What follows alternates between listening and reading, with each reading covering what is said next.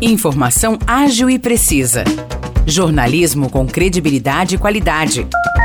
92 News. 92 News. O podcast do Jornal da 92.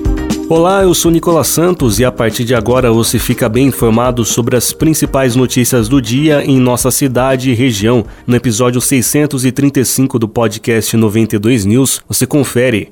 O homem que confessou ter matado a esposa, a filha e a sogra em Caconde afirmou que cometeu os crimes porque desconfiava que estava sendo traído por sua companheira. A declaração foi feita pelo suspeito Gustavo Antônio Siqueira da Silva, de 21 anos, em depoimento à polícia. Ele teve a prisão convertida em preventiva após a audiência de custódia realizada ontem. Gustavo Antônio Siqueira da Silva contou que na noite de sábado tinha consumido drogas e teve um desentendimento com a esposa, Marina Cristiane de Lima, de 23 anos, por suspeitar de uma traição. Eles estavam na casa onde moravam no bairro São José, em Caconde. A briga prosseguiu e na madrugada de domingo o suspeito esfaqueou a companheira, que morreu no local. Um dos golpes atingiu a filha do casal, Júlia Emanuele Lima da Silva, de um ano e 11 meses, que estava no colo da mulher. Na sequência, ele deu mais golpes de faca na criança, que também morreu no local. Na residência também morava a sogra de Gustavo, identificada como Isabel Cristina Moreira, de 53 anos. Ela estava trabalhando durante a madrugada. Na manhã de domingo, ela retornou para a residência e, ao encontrar o genro, foi atingida por marteladas e morreu. Segundo a polícia, o suspeito trancou a porta da frente para que a vítima tivesse que dar a volta na casa e encontrá-lo, armando assim uma emboscada. O autor temia que a sogra o denunciasse. Depois dos três assassinatos, o homem tentou se suicidar, cortando os pulsos e o pescoço, mas não conseguiu. Ele então acionou a polícia e confessou ter cometido os crimes.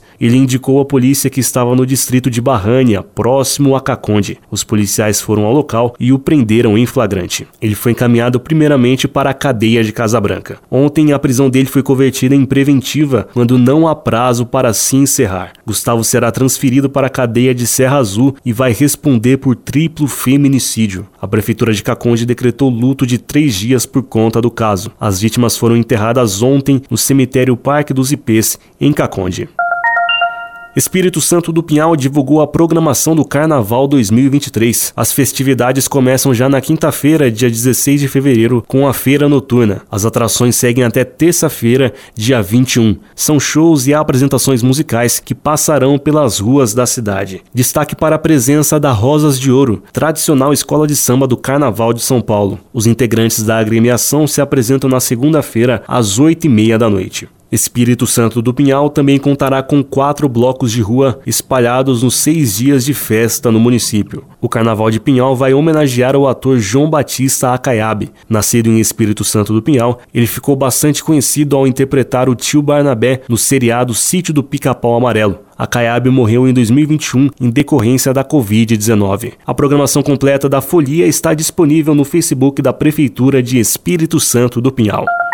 A Univesp, Universidade Virtual do Estado de São Paulo, anunciou 150 vagas para cursos gratuitos de graduação à distância pelo Polo de Espírito Santo do Pinhal. São nove opções de curso: licenciatura em Letras, licenciatura em Matemática, licenciatura em Pedagogia, Tecnologia da Informação e Ciência de Dados. Há ainda vagas para Engenharia de Computação, Processos Gerenciais, Administração e Engenharia de Produção. As aulas começam no segundo semestre. As inscrições para o vestibular vestibular devem ser feitas até o dia 30 de março, exclusivamente pelo site vestibular.univesp.br. A única taxa a ser paga pelo candidato é a de inscrição do vestibular, de R$ 51,75, com possibilidade de isenção. A prova está marcada para o dia 28 de maio. Como universidade pública, a Univesp não cobra taxa de matrícula nem mensalidades. Os interessados devem ler atentamente o edital, que está disponível no site vestibular.univesp.br. Vale lembrar que a Univesp disponibilizou 90 vagas no polo de São João da Boa Vista e 45 no polo de Vargem Grande do Sul. Em todas as cidades são oferecidos os mesmos cursos. Os destaques de hoje ficam por aqui. Valeu e até o próximo episódio do nosso podcast.